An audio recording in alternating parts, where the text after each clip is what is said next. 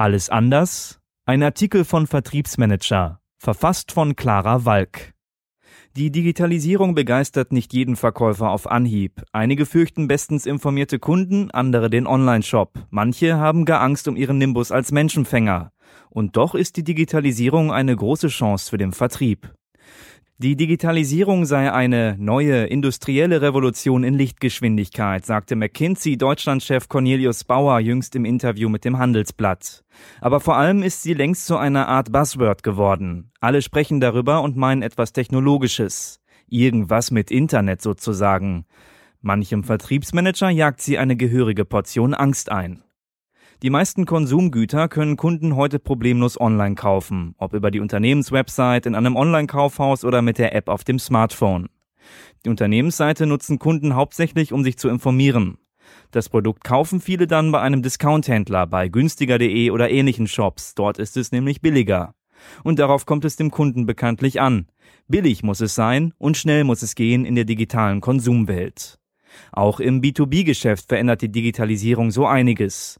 Früher fuhr der Vertriebsmitarbeiter im Außendienst in seinem Kombi über Land, im Kofferraum hatte er die Muster für Bodenbelege, Schrauben oder Ventile und im Aktenkoffer den Leitsordner mit den Notizen über die drei Kunden, die er an diesem Tag besuchte. Seine Kunden. Im Büro saß der Innendienst und telefonierte die gelben Seiten durch. Ein Job, der hohe Frusttoleranz erforderte, denn kaum ein potenzieller Kunde reagierte besonders erfreut. Und heute? Heute klickt der Kollege im Innendienst durch die in der Software gespeicherten Businessdaten der Kunden, durch Marktberichte und Umsatzprognosen, stellt dem über Land fahrenden Vertriebler eine Liste mit zehn abzuklappernden Kunden bereit und schickt ihm per Smartphone noch schnell zu einem dringenden Termin zwischen zwei geplanten Kundenbesuchen. Im Verkaufsgespräch sitzt die Einkaufsabteilung dann mit drei Leuten vor dem Vertriebler und legt die fünf per E-Mail eingeholten Konkurrenzangebote auf den Tisch, meist mit den Worten Können Sie uns einen besseren Preis machen? Über die Produkteigenschaften scheint niemand sprechen zu wollen. Kein Bedarf mehr an Information. Nach dem Termin füllt der Außendienstler die Kaffeepausen auf der Autobahn damit, jedes Detail des gerade vergangenen Verkaufsgesprächs ins CRM einzutragen. Die fünf Angebote der Konkurrenten, den favorisierten Fußballverein des Einkaufschefs und die Rabatte, zu denen der Vertriebler sich gezwungen sah. Ein bisschen wehmütig erinnert er sich dann abends an die Zeit, als es im Verkaufsgespräch nicht darum ging, lediglich die Gegenargumente des Kunden zu parieren, sondern den Kunden überhaupt erst zu informieren und die Produkteigenschaften als Argumente für sich sprechen zu lassen. Auf seine ganz eigenen Talente kommt es eigentlich gar nicht mehr an. Sein Notizbuch, sein Kunde gehören nicht mehr nur ihm. Und die Provision auch nicht. Ist das die Welt des digitalen Vertriebs? Nicht ganz. Missverständnis Nummer eins: Kunden wissen alles. Wahr ist, Kunden haben heute viel mehr Möglichkeiten als früher, sich umfassend zu informieren, ohne einen Verkäufer zu fragen, dank des Internets.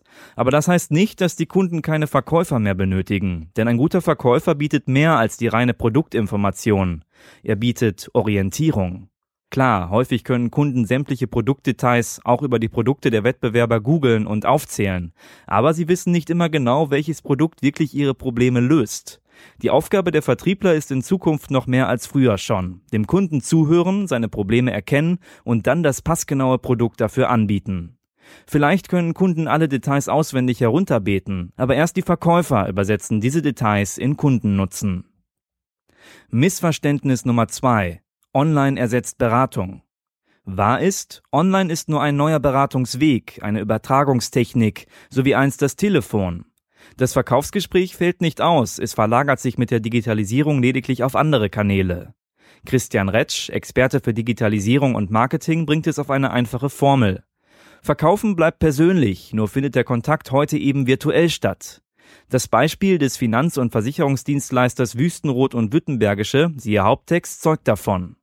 Missverständnis Nummer drei: Der Vertrieb wird von der Kunst zum Handwerk. Wahr ist, digitale Tools können den Vertrieb unterstützen und machen die Verkäuferkünstler noch besser. Denn dank der Technik sparen sie Zeit. All die CRM-Systeme, die man heute als Vertriebler zu füllen hat, dienen nicht der Schikane und der Datensammelwut, sondern der Effizienzsteigerung.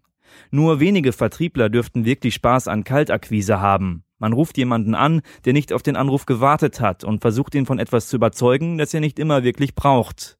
Jeder Verkäufer kennt das. Digitale Tools mit Businessdaten und geografisch aufbereiteten Informationen helfen, die Akquisechancen im Voraus zu berechnen. Man ruft dann dort an, wo von vornherein die Chancen auf einen Abschluss höher sind. Die Vorarbeit vor dem Verkaufsgespräch geht heute schneller und beruht mehr noch als früher auf objektive Daten. Damit ist der Verkäufer aber noch lange kein durch jeden Datenanalysten zu ersetzender Verwalter der Kundenwünsche. Er ist immer noch ein Künstler, ein Menschenkenner und Überzeuger.